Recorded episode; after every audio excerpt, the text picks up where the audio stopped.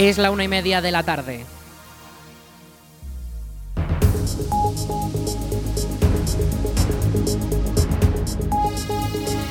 Buenas tardes, miércoles 7 de febrero comenzamos el estudio para la información local en el 107.4 de la FM en la Almunia Radio. Les habla Rich Gómez y aquí arranca una nueva edición de la Almunia Noticias.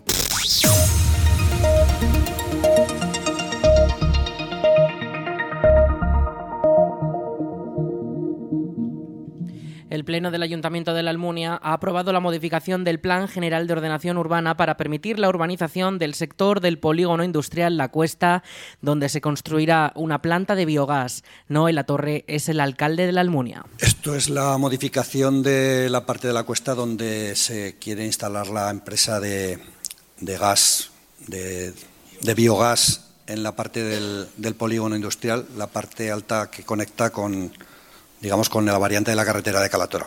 Entonces son los trámites necesarios para, para que puedan comenzar, digamos, a, para que ellos puedan hacer la, urbanización correspondiente del, terreno. Los grupos de PSOE y CHA explicaron que esta novedad en el ámbito industrial local ha causado inquietud y proponen realizar sesiones informativas con los vecinos. José Manuel Latorre, portavoz de Chunta Aragonesista, y Cita Xioreanu, portavoz del Grupo Socialista. Este asunto que, al final eh, los vecinos y vecinas van a ver que allí se va a instalar una empresa, una empresa que ya solamente por el concepto de, la creación de biogás eh, genera inquietud.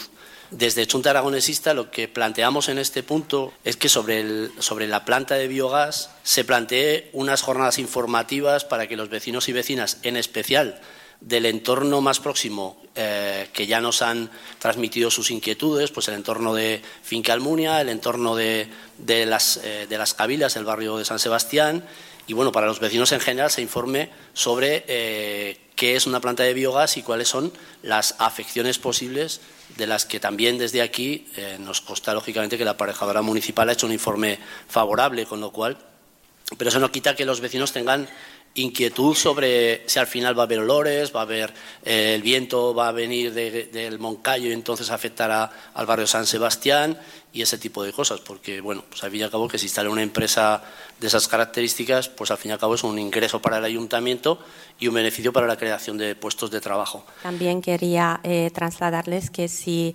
algún día lo que propone el portavoz de Junta Aragonesa quieren hacer, el ah, ayuntamiento decide eh, esas jornadas informativas, ponerme a la disposición de ese ayuntamiento pudiendo contar la experiencia que he tenido cuando he visitado esas plantas en situ.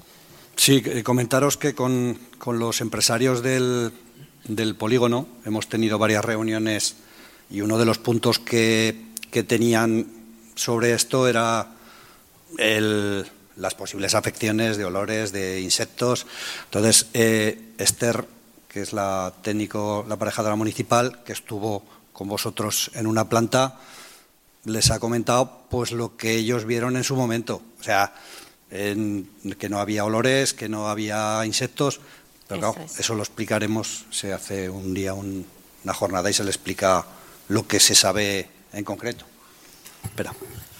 De, todos, perdón, de todas formas, independientemente de eso, falta completar el expediente, falta el informe del INAGA, falta conocer el proyecto, en qué dimensión se va a mover, qué detalles eh, técnicos lleva y demás. Eh, parece ser que estuvieron visitando una planta de similares características, con lo cual tenemos, por lo menos a nivel de técnico y, de, y del Grupo Municipal Socialista Cita, conocimiento de cómo funciona, pero evidentemente habrá que ver cuando ese expediente termine qué, tipo de proyecto se plantea y a partir de ahí, pues naturalmente se puede hacer una jornada informativa ya con conocimiento de causa de lo que vayan a, implantar o cómo vaya a ser la empresa o qué tipo de tecnología es la que van a poner. Todos los grupos votaron a favor, lo que permitirá continuar los trámites y dar un paso más en hacer realidad esta factoría.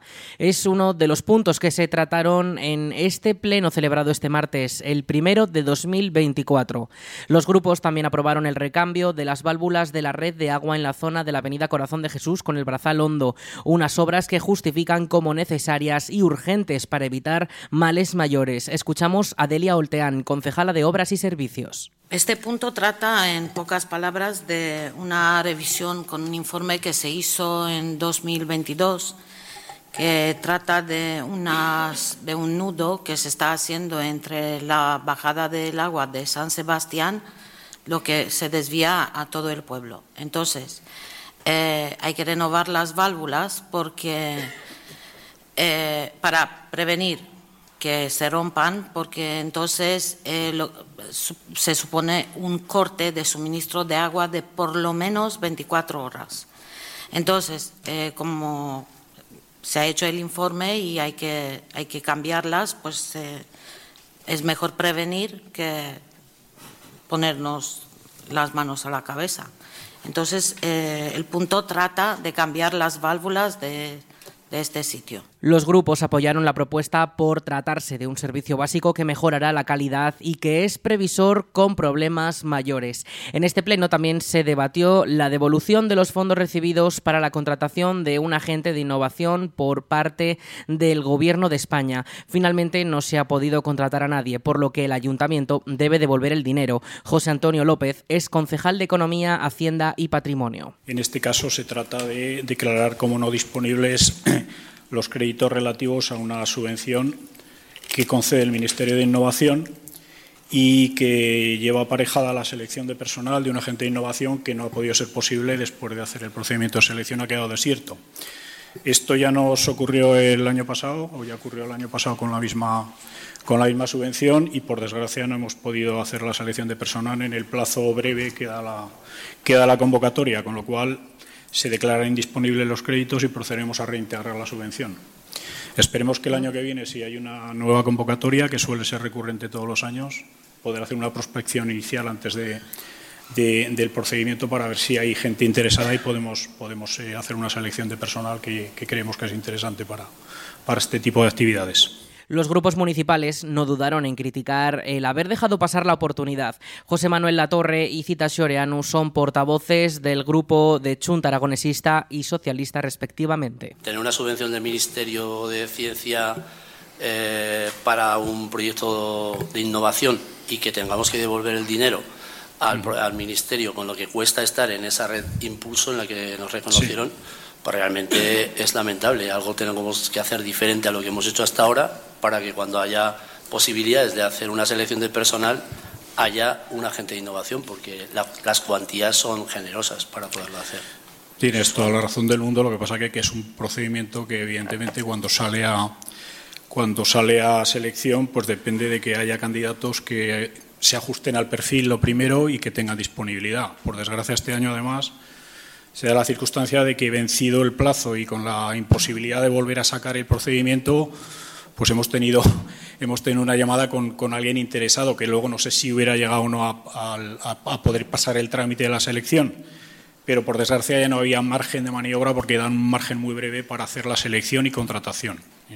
Entonces es una pena, pero evidentemente tienes razón. Esperemos que el año que viene podamos hacer algún tipo de de, selección, no de selección previa, sino de tratar de difundir más la convocatoria previsible para que por lo menos la gente esté en expectativa y poder, y poder completar una selección y contratar a alguien.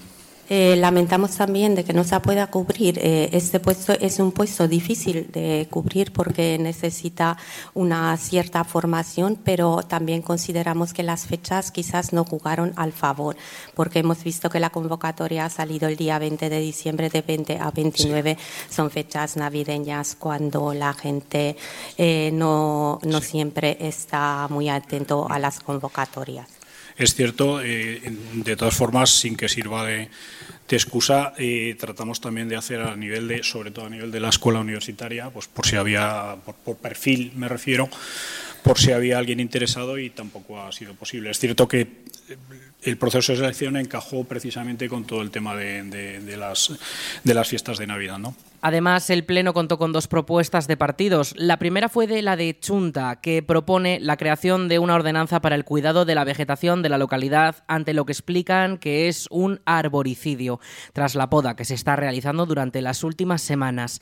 Esta fue rechazada con los votos en contra de PP y Vox y la abstención del Partido Socialista. La Torre, portavoz de Chunta, lamentaba el bloqueo de la propuesta. Estamos en un, en en un contexto de, de crisis climática y los árboles que, mm, tenemos en nuestro pueblo eh, son el resultado de plantaciones, pues en, algunos casos de más de 20, 30 años. Pero tenemos que, cuidarlas y que cuidarlos bien. Eh, así que esta propuesta, como ya planteábamos ya planteado antes, pretende ser un, instrumento de mejora de la práctica actual y pretende ser un instrumento para que el propio ayuntamiento tenga herramientas de gestión del, arbolado urbano. Así que creemos que no es una, propuesta absolutamente marciana, al contrario, es una propuesta bastante fundamentada y bastante estudiada con técnicos eh, especialistas en arboricultura y que planteamos a que sea una propuesta que se pueda aprobar incluso por unanimidad. En distintos lugares, cuando se hacen trabajos inadecuados de cuidado de los árboles, es arboricidio. Y es cierto que puede resultar eh, provocador, pero estamos adelantándonos al futuro y el futuro lo estamos escribiendo ahora. Eh, lógicamente, por un lado, no sé si la concejala responsable de parques y jardines quería desviar la atención hacia temas que yo en ningún momento he comentado para mm, desmontar eh, nuestros planteamientos. ¿no? Yo no he hablado de nadie que esté haciendo nada mal, su trabajo, no he hablado de, no he criticado a nadie en concreto, porque me, decía que... El responsable del contrato, usted ha nombrado al director del contrato. No, no, eh, para que se entienda bien. Yo he dicho que la responsabilidad de la supervisión del cumplimiento del contrato adjudicado es del ayuntamiento. Sí. El ayuntamiento es el responsable. ¿A quién critico? Lógicamente al equipo de gobierno a la concejala responsable de parques y jardines, que es en última instancia la que es la responsable de la supervisión técnica. Por su parte, la concejala de Parques y Jardines, Delia Olteán, respondió con dureza, recriminando las acciones en pasados equipos de gobierno. Hay un contrato de eh, poda que cubre todas las exigencias que un técnico, que se supone que es el mismo que está protestando ahora, que un técnico lo hizo, que cubre todo que os puedo asegurar que tanto por el, responsable de contrato en el que sí que confiamos, como por, eh, por parte de tantos agricultores que hay en la Almunia, porque en la Almunia, si hay algo, hay agricultores. Y si saben algo, saben de poda.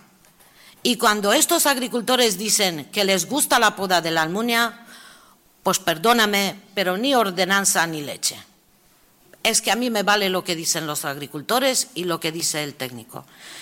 Y no sé qué más, pero más cosas no, me queda por decir. Y os aseguro que si los árboles han sobrevivido al asesinato, al, no sé cómo lo has llamado, tengo la excusa de que, mm, eso, arbocidio, eh, de hace dos años ha sobrevivido, os aseguro que en junio vamos a tener sombra en la Almunia, por los árboles que están y por los que se van a plantar más.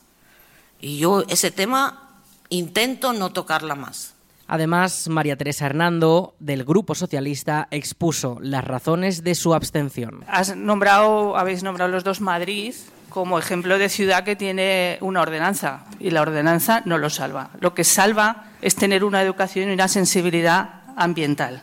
Luego, mm, no creemos que haga falta una ordenanza para que una empresa contratada por el ayuntamiento haga bien su trabajo, se ajuste a las cláusulas que ya figuran en la adjudicación y donde además está previsto qué hacer en caso de que no cumpla, como cualquier otra contratación que haga el ayuntamiento. Eh, además, en esa propuesta que traéis se ve afectadas zonas de propiedad privada.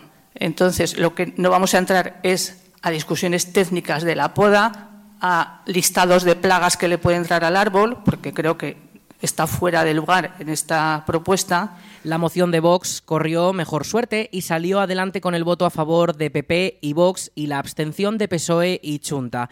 Una propuesta con la que el partido propone la creación de ayudas a jóvenes para emanciparse en la Almunia. La portavoz del Grupo Municipal de Vox, Sara Ballesteros, explica su propuesta. Desde el Grupo Municipal Vox La Almunia creemos que esta medida es un gran incentivo para nuestros jóvenes, ya que uno de los grandes problemas al que se enfrenta hoy en día es la emancipación. Además, consideramos que este tema es de interés público y social y así poder garantizar que nuestros jóvenes tengan incentivos suficientes para quedarse en la Almunia e intentar evitar que se vayan a otros municipios cercanos donde encuentran viviendas más económicas que en nuestra localidad. Es por esto que desde este grupo municipal se insta al Ayuntamiento de la Almunia a incorporar el plan de ayudas económicas para la financiación de los gastos de notaría y registro de la propiedad en la adquisición de su primera vivienda en el municipio de la Almunia a nuestros jóvenes. Todos los grupos coincidieron en que es una buena medida. Los populares, con Noela Torre a la cabeza, explicaron su sentido del voto a favor. Desde el Grupo Popular eh, eh, vamos a favor, a votar a favor eh, la propuesta para poder estudiarlo y ver si viablemente esto es factible con, la, con, las ordenanzas del ayuntamiento, ya que eh, es una propuesta de subvenciones que habrá que mirarla a ver si es si es legal y factible. PSOE y Chat también se mostraron abiertos, aunque fueron algo más críticos. Escuchamos a sus portavoces. Por nuestra parte, eh, es una propuesta muy interesante y muy valorada por nosotros. Es una muy buena propuesta. Sin embargo, lo que hemos echado en falta es un estudio económico y que tampoco en esa propuesta eh, vemos cómo llevan idea de darlo por concurrencia competitiva o por orden de solicitud. Entonces, en ese caso, nosotros mismos nos vamos a abstener. Entendemos que si luego sale más adelante y estarán previstas todas, todas esas cosas planteadas en ese momento, lo valoraríamos. Esta propuesta es viable. Pero es viable porque además esta copia ya existe, o sea, perdón, esta, esta propuesta ya existe en muchos municipios de alrededor. Nosotros hemos consultado algunos, algunos municipios de los que la redacción es eh, totalmente igual. Claro, la cuestión es que Vox parte de una, de una propuesta que ya existe aprobada en otros municipios, pero elimina algunas cuestiones y modifica eh, eh, el tipo de, de propuesta que hace. Ahora la propuesta saldrá adelante y permitirá estudiar su viabilidad económica y ver si este modelo de ayudas puede realizarse en la Almunia.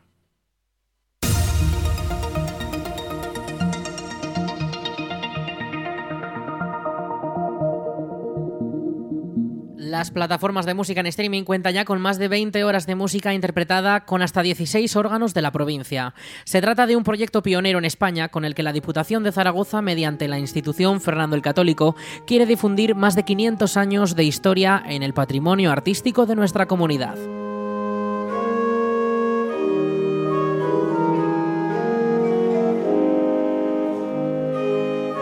Los órganos de la Almunia, Ricla, Calatayud, Cariñena o Longares, entre otros, ya pueden escucharse en plataformas como Spotify, Amazon Music o Apple Music, una colección de sonidos de los órganos históricos más importantes del territorio bajo la colección Órganos Históricos en Aragón, creada y dirigida desde la DPZ por el organista Jesús Gonzalo López. El proyecto recopila desde 2002 estos sonidos de una manera profesional y organizada para seguir un mismo modelo en todas las grabaciones realizadas. Hasta ahora este contenido cultural se podía consumir mediante los CDs oficiales, pero ahora todo el mundo podrá acceder a ella mediante las plataformas online. Son los organistas aragoneses José Luis González Uriol, Javier Artigas, Marisol Mendive, Saskia Rures o el propio Jesús Gonzalo los que ponen la música con sus interpretaciones a los mandos de estos órganos, además de otros del territorio nacional como Montserrat Torrent, Roberto Fresco y otros tanto internacionales. Ahora solo queda darle al play para disfrutar del patrimonio de nuestras localidades.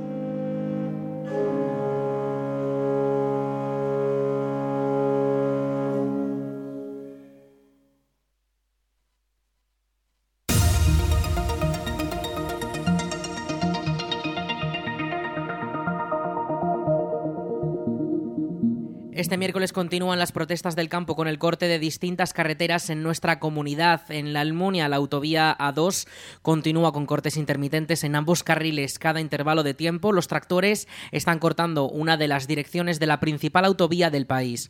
Hace apenas unos minutos permanecía cortada la dirección hacia Zaragoza con una retención de varios metros de camiones. Se están produciendo también retenciones en las carreteras de Ricla, en la carretera de Calatorao y en la circunvalación de Cariñena. Así asimismo también en la avenida Zaragoza, ante la imposibilidad de transitar por la rotonda del Mesón de la Ribera, que permanece bloqueada por los tractores. Además, el día de hoy también hay retenciones en la A23 a la altura de Daroca, en la A2 a la altura de Cetina y en la A68 a la altura de Figueruelas. También se han producido retenciones a lo largo de la mañana en la A122 a la altura de Épila. Para este jueves las protestas podrían continuar, además coincidirán con las movilizaciones convocadas por los sindicatos que se repetirán el 13 y el 22 de febrero.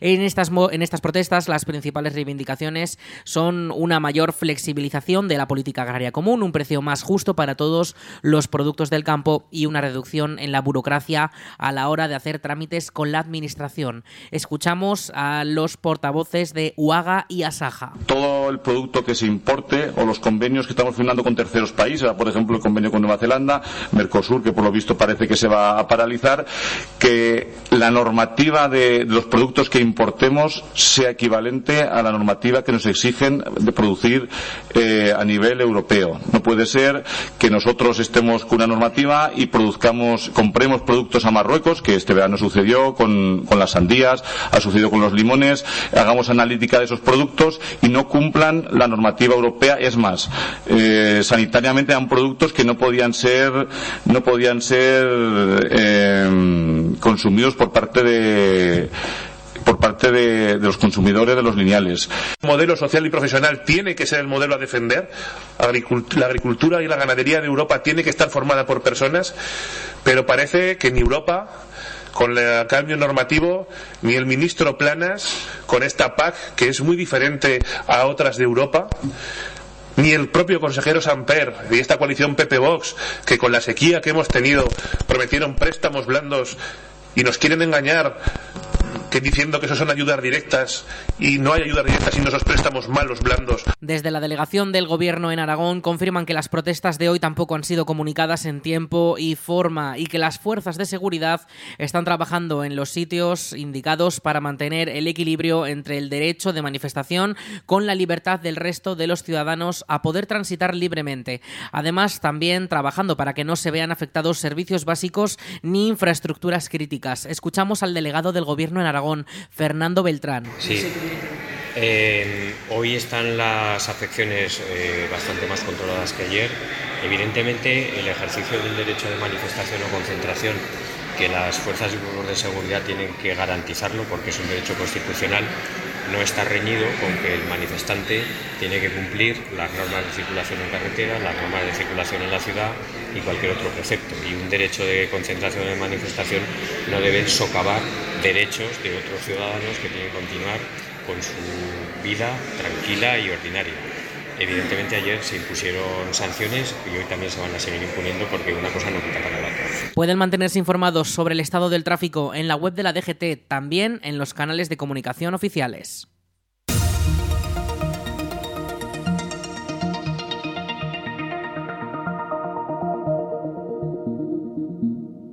Club Deportivo La Almunia vuelve al podium de la competición tras vencer al Club Deportivo Fleta con tres goles a uno en el encuentro de este domingo. El partido celebrado en el Tenerías de la Almunia comenzó a las cuatro y media de la tarde y no fue hasta el segundo tiempo cuando comenzó el movimiento de marcadores. El Fleta estrenó las porterías con un gol de Bouras que ponía al equipo rival por delante en el minuto 63, pero los almunienses reaccionaron a los 10 minutos y consiguieron comenzar la buena racha. El primero de los tantos de la Almunia fue obra de Muzquiz, que en el 74 empató el encuentro. Pero a los 5 minutos, García logró colocar al club por encima. Y en el minuto 82, Júdez remató el marcador con un tercer gol que dio la ventaja ya de dos tantos. Bueno, pues la verdad que un partido es la tónica de, los últimos en, Tenerías, ¿no? Que de, salir con hambre, con ganas, tener mil ocasiones pero no materializarlas, ¿no? Y los equipos que están en la zona de abajo que, que saben que vienen a, los campos de la, de la, zona de arriba y no tienen nada que perder, como no los mates, pues, pues ellos se crecen y te lo, y te lo ponen realmente complicado. Fleta último clasificado, eh, nos vamos al descanso 0-0, haciendo bien las cosas, pero sin materializarlas, ¿no? Entonces la segunda parte salimos un, un poquito por un nivel por debajo y es lo que ellos lo aprovechan en un balón parado para ponerse 0-1, ¿no? Y cuando peor pintaba todo, pues los chicos la verdad que apretaron y hicieron una última media hora de, partido escandalosa, eh, aprendiendo ya de, algún susto que nos hemos llevado. Y, bueno, me pusieron eh, una marcha más y, y metieron tres goles, pudo ser alguno más pero bueno, contentos con la reacción del equipo, pero bueno, que tenemos claro ya que no, que no podemos eh, darles tanta vida a los, rivales, sobre todo de la zona de abajo. ¿no? El resultado devuelve a la Almunia a la tercera posición de la clasificación del grupo 2 de Regional Preferente, empatada a puntos con el Casetas, pero con más goles a favor. El próximo encuentro se disputará en quinto contra el Club Deportivo de la localidad, un encuentro que en las jornadas de ida se llevó el equipo rival, aunque en esta ocasión la Almunia necesita la victoria para poder seguir luchando por los primeros puestos.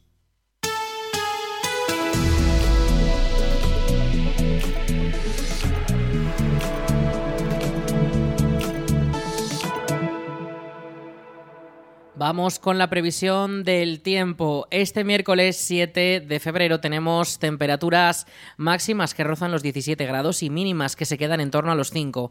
Para esta próxima madrugada vamos a tener un ascenso térmico de las mínimas, van a alcanzar los 10 grados. Hoy además hemos tenido muy activo el viento con rachas de 20 kilómetros por hora que incluso se van a intensificar por la tarde, rachas de hasta 30 kilómetros por hora, vientos del oeste. Los cielos hemos podido ver esta mañana el cielo bastante más despejado. De cara a la tarde se va a nublar un poquito más, aunque no vamos a ver precipitaciones.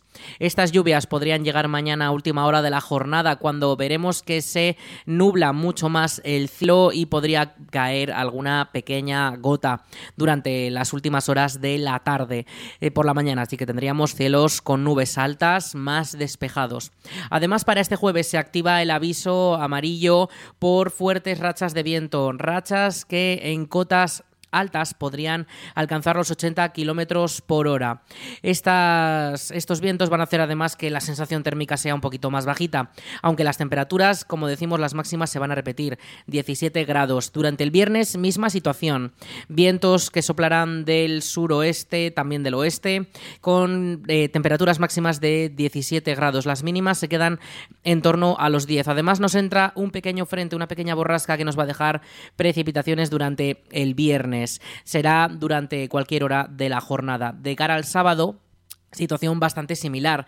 Las rachas de viento se intensificarán un poco más, con 30 kilómetros por hora, vientos del oeste, y las temperaturas comenzarán a bajar un poco. Nos quedaremos con 14 de máxima, 7 de mínima. Las lluvias podrían también aparecer durante cualquier momento de la jornada. De cara al domingo, pues situación similar, aunque con algo más de frío. Y el comienzo de la semana que viene volveremos a retomar esas temperaturas un poco más altas, rozando los 20 grados, aunque también con algo de precipitaciones.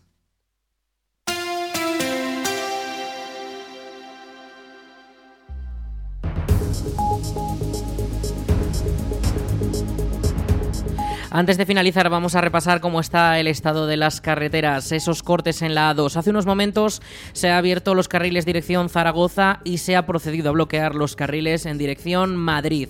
Es la situación que tenemos actualmente en la A2. Cada cierto tiempo se está cortando una de las dos direcciones, provocando largas retenciones en la, a la altura de la Almunia de Doña Godina. Ya saben, si van a coger el coche, eh, revisen el estado del tráfico en la página web de la Dirección General de Tráfico y recuerden que para mañana eh, hay manifestaciones también convocadas por parte de los sindicatos que se repetirán el 13 y el día 22 de febrero. Y hasta aquí toda la información. Gracias por estar con nosotros una jornada más aquí en la Almuna Noticias. En unos segundos llegan nuestros compañeros de Aragón Radio con toda la información.